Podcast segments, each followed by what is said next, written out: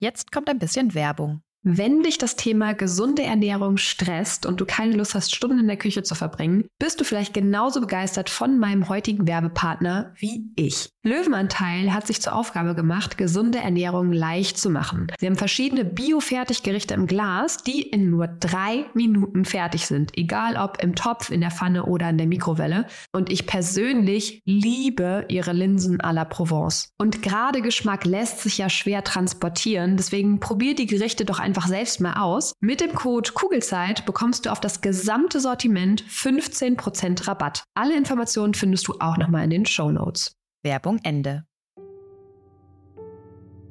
Hallo und herzlich willkommen bei deinem Kugelzeit Coaching Podcast. Der Podcast für deine glückliche und gelassene Schwangerschaft. Mein Name ist Jill Bayer, ich bin Psychologin, Resilienztrainerin und Mindset Coach und ich freue mich sehr, dass du wieder mit dabei bist.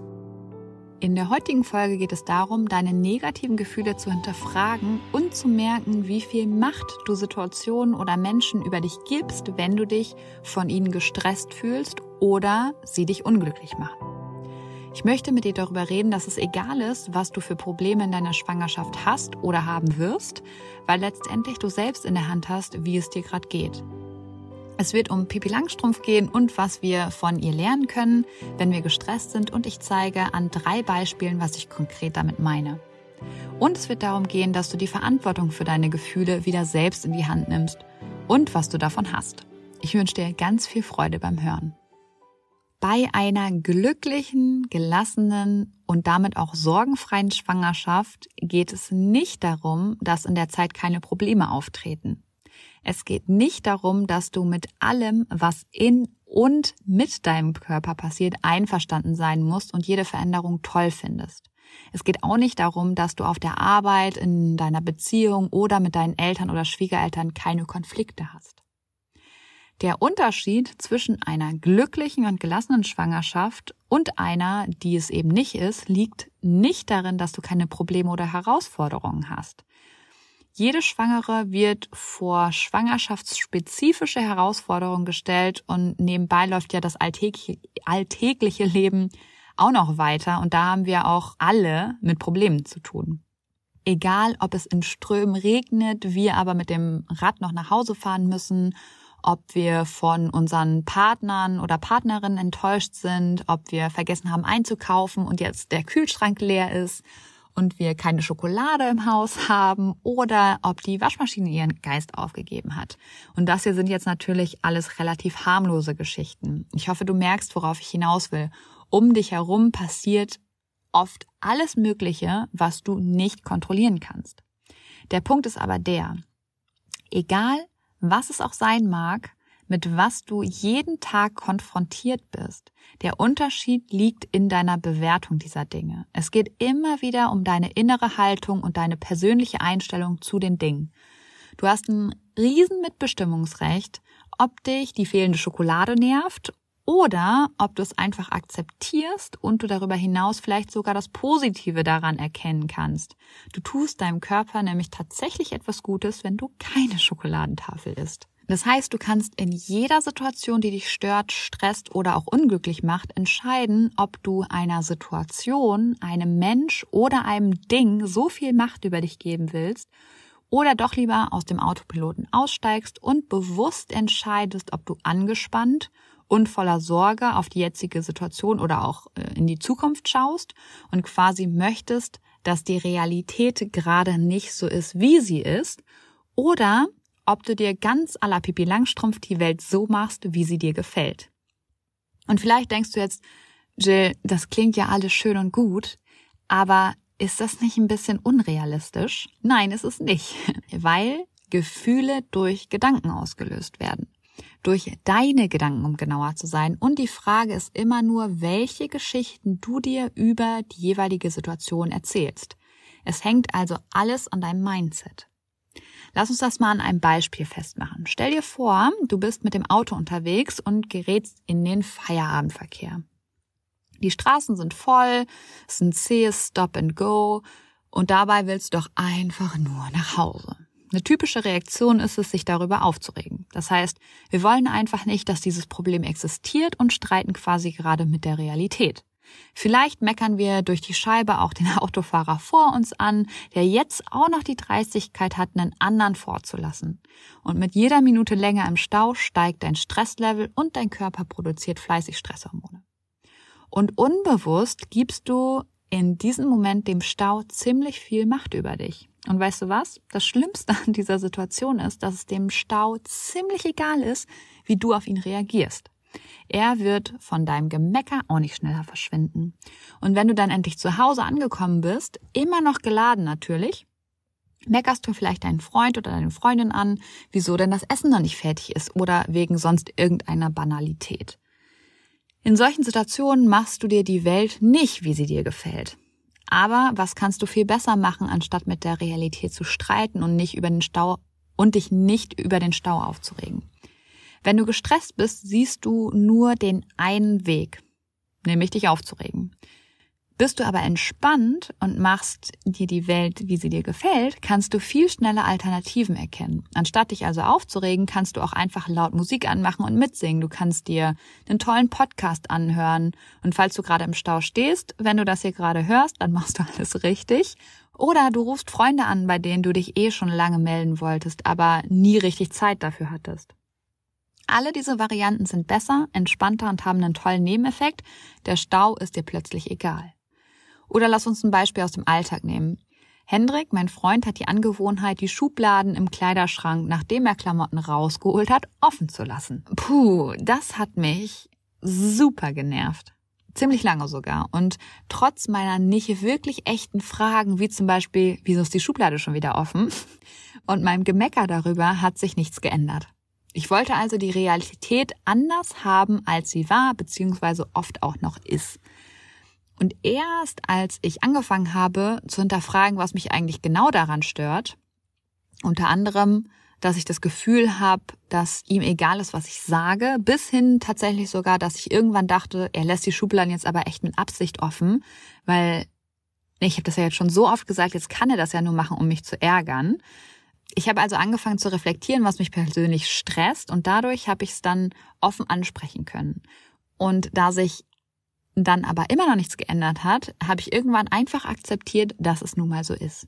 Das klingt jetzt wirklich einfach, ich habe es einfach akzeptiert und weißt du was? Das war es auch, weil ich aufgehört habe, mir Geschichten darüber zu erzählen, wieso die Schublade jetzt schon wieder offen steht. Und ohne meine Geschichten waren es einfach nur offene Schubladen, die ich in, ich würde mal schätzen, einer Millisekunde schließen konnte, ohne mich aufzuregen. Etwas zu akzeptieren ist nämlich eine Entscheidung. Und entweder ich entscheide mich dafür oder dagegen. Hier gibt es tatsächlich nur schwarz oder weiß. Das Ding mit Schubladen, herumliegenden Socken oder Klamotten, der Beule im Auto oder oder oder ist nämlich das. Egal wie sehr ich mich aufrege, die Schublade wird dadurch nicht von alleine zugehen und auch Hendrik wird sein Verhalten nicht unbedingt dadurch ändern. Das Einzige, was ich damit heraufbeschwöre, sind negative Diskussionen, die die Situation unnötig aufblähen und ich pumpe meinem Körper unnötig mit Stresshormonen voll. Und davon habe ich natürlich auch überhaupt nichts. Deswegen bin ich in stressigen Situationen dazu übergegangen, mich direkt zu fragen, wie es mir ohne die Geschichte, die ich mir gerade erzähle, wie er macht es mit Absicht, um mich zu ärgern, geht. Und ohne diese Hypothese oder die Geschichte geht es mir gut. Und ich bin total entspannt und mache die Schublade einfach zu. In dem Moment mache ich mir die Welt so, wie sie mir gefällt. Ich stelle keine sinnlosen Hypothesen mehr auf, fühle mich dadurch nicht mehr gestresst und kann einfach meinem normalen Leben wieder nachkommen und glücklich und, und entspannt den Tag genießen, indem ich innerhalb von einer Sekunde einfach eine Schublade geschlossen habe. So einfach kann es manchmal sein.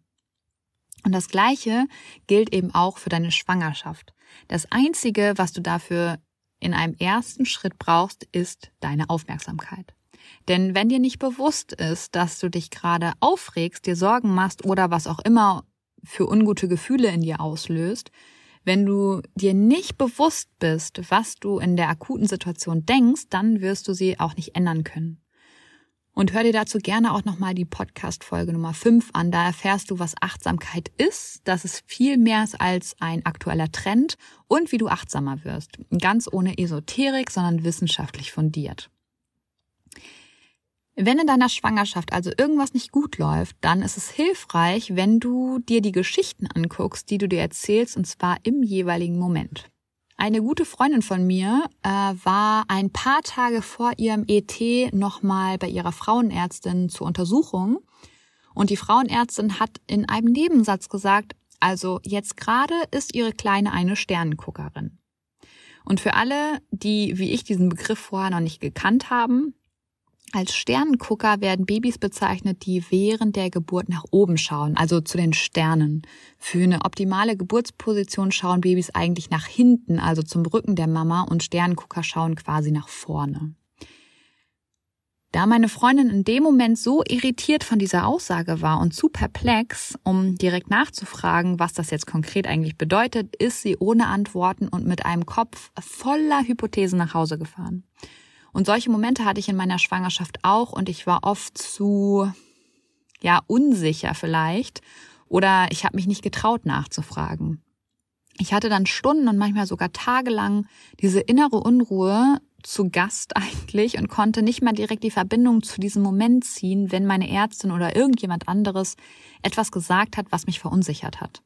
Ich habe dann unglaublich viele Hypothesen aufgestellt, genau wie meine Freundin auch, um mal bei ihrem Beispiel zu bleiben. Sie hat sich dann nicht nur Sorgen um die Kleine gemacht, sondern sich auch gefragt, was das konkret für die Geburt heißt. Ob sie einen Kaiserschnitt braucht etc. Alles Gedanken, die uns stressen und unseren Körper in Alarmbereitschaft versetzen. Oft sind wir dann so paralysiert, dass wir nicht mehr lösungsorientiert denken können, sondern in so einer Art Teufelskreis der Gedanken feststecken. Und meine Freundin hat dann ihre Hebamme angerufen, die ihr sofort die Angst nehmen konnte. Denn ein Sternguckerbaby kann sich grundsätzlich laut Ärzten und Hebammen noch bis zur Geburt und auch währenddessen noch drehen. Und auch die Wahrscheinlichkeit, dass ein Baby ein Sternguckerbaby wird, liegt bei 0,5 bis 1 Prozent. Da ist die Wahrscheinlichkeit sogar höher, dass dein Baby am ET kommt. Aber all das hat die Ärzte natürlich nicht gesagt. Und meine Freundin hat sich ziemlich hilflos gefühlt, weil sie sich eben viele negative Gedanken ausgemalt hat. Was wir alle sehr, sehr oft tun, gerade wenn es um unsere ungeborenen Kinder geht. Ich möchte dieses Verhalten nicht schlecht reden, sondern vielmehr darauf aufmerksam machen, dass wir alle unzählige Situationen in der Schwangerschaft haben, hatten oder auch haben werden, die genauso ablaufen und die uns viel zu lange unnötig beschäftigen. Aber was hätte man in der Situation tun können, um wieder entspannt zu sein und sich nicht die ganze Zeit einen Kopf zu machen? Der erste und wichtigste Schritt ist auch hier wieder, dass uns auffällt, was wir konkret denken. Wenn wir unsere Gedanken wahrgenommen haben, können wir sie hinterfragen. Ist es ein Fakt, dass mein Baby unter der Geburt ein Sterngucker sein wird? Kann ich ja noch gar nicht sagen, weil die Geburt noch nicht losgegangen ist und die Kinder sich die ganze Zeit noch drehen können. Es ist also eine Hypothese. Ich bin mittlerweile so weit, dass ich mich bei Hypothesen ablenke oder sie einfach gedanklich wegschiebe, weil mir einfach klar geworden ist, dass mein Gehirn ständig Hypothesen aufstellt, die zu 99,9 Prozent nicht eintreten. Das konnte ich natürlich nicht von Anfang an, sondern ist einfach eine Trainingssache, weil auch das eine Art Prozess ist. Wenn es dir also noch schwer fällt, deine gedanklichen Hypothesen wegzuschieben, ist es überhaupt kein Problem und auch total normal am Anfang. Und wenn du dich abgelenkt hast und der Gedanke danach wiederkommt, was eben oft das Problem bei Ablenkung ist, kannst du Dinge unternehmen, die dir in der Situation helfen, von der Hypothese abzulassen. Vielleicht rufst du wie meine Freundin deine Hebamme an oder du rufst nochmal bei der Ärztin an und fragst doch nochmal nach. Und wenn dich irgendetwas davon abhält, nochmal beim Arzt anzurufen, schau auch wieder genau hin, welche Geschichten du dir erzählst, wieso du nicht bei der Ärztin anrufen kannst. Ist es dir unangenehm, weil sie dann vielleicht von dir denkt, du bist jetzt schon eine Helikoptermutter? Oder weil du denkst, die Arzthelferinnen denken, du übertreibst? Was ist es, was dich davon abhält, den Anruf zu tätigen, der dich vielleicht beruhigen kann? Wir erzählen uns alle so viele Geschichten am Tag, die sich auf unser Verhalten auswirken, ohne dass wir das überhaupt mitbekommen. Wenn du aber die Verantwortung für deine Schwangerschaft und damit eben auch für deine Gefühle übernimmst, steckst du nicht mehr den Kopf in den Sand und wartest einfach nur ab, bis du dich wieder beruhigt hast, sondern tust aktiv etwas dafür, dass es dir schnell wieder gut geht. Und ganz, ganz oft ist die Realität eben viel freundlicher als die Geschichten, die wir über sie erzählen. Und das hat einen einfachen Grund. Unser Gehirn, in dem ja unsere Gedanken entstehen, ist dazu da, uns zu schützen. Es ist nicht dazu da, uns glücklich zu machen. Das heißt, wir dürfen erstmal aktiv etwas dafür tun, dass wir uns glücklich fühlen. Und das Tolle ist, dass unser Gehirn uns nach circa acht Wochen dann in dem neuen Denken unterstützt. Das ist kein Wunschdenken von mir, sondern alles wissenschaftlich fundiert. Wieso das so ist, erfährst du in der Podcast-Folge Nummer 14 in der es um das spannende Thema Neuroplastizität geht. Hör also unbedingt mal rein. Wenn du also das nächste Mal ein ungutes Gefühl hast, dich innerlich unruhig fühlst, unsicher bist oder eine andere negative Emotion hochkommt, dann schau genau hin, was du gerade denkst, damit du möglichst schnell wieder voller Vertrauen bist.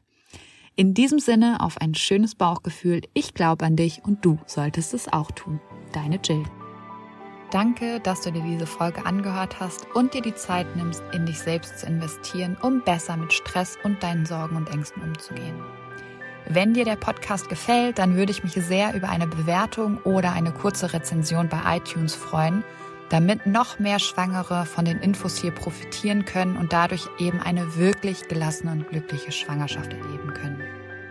Falls du Kugelzeit Coaching noch nicht abonniert hast, kannst du das natürlich auch sehr gerne tun, weil auch damit hilfst du mir, noch mehr Schwangere zu erreichen. Und wenn du eine Freundin hast, die gerade schwanger ist oder gerne schwanger werden möchte, dann freue ich mich natürlich umso mehr, wenn du ihr von diesem Podcast erzählst und ihn weiterempfiehlst. Wenn du generell mehr über meine Workshops, Coachings oder auch über mich erfahren möchtest, dann schau gerne bei meiner Homepage unter kugelzeitcoaching.de oder bei Instagram vorbei. Und wenn du schon mal bei Instagram bist, dann schreib mir doch sehr gerne, wie dir die aktuelle Folge gefallen hat. Was nimmst du für dich mit? Und wenn du weitere Themen hast, die hier im Podcast besprochen werden sollen, melde dich auch sehr gerne, damit ich weiß, was dich wirklich interessiert. Wenn du magst, hören wir uns nächste Woche wieder. Bis dahin auf ein schönes Bauchgefühl. Ich glaube an dich und du solltest es auch tun. Deine Jill.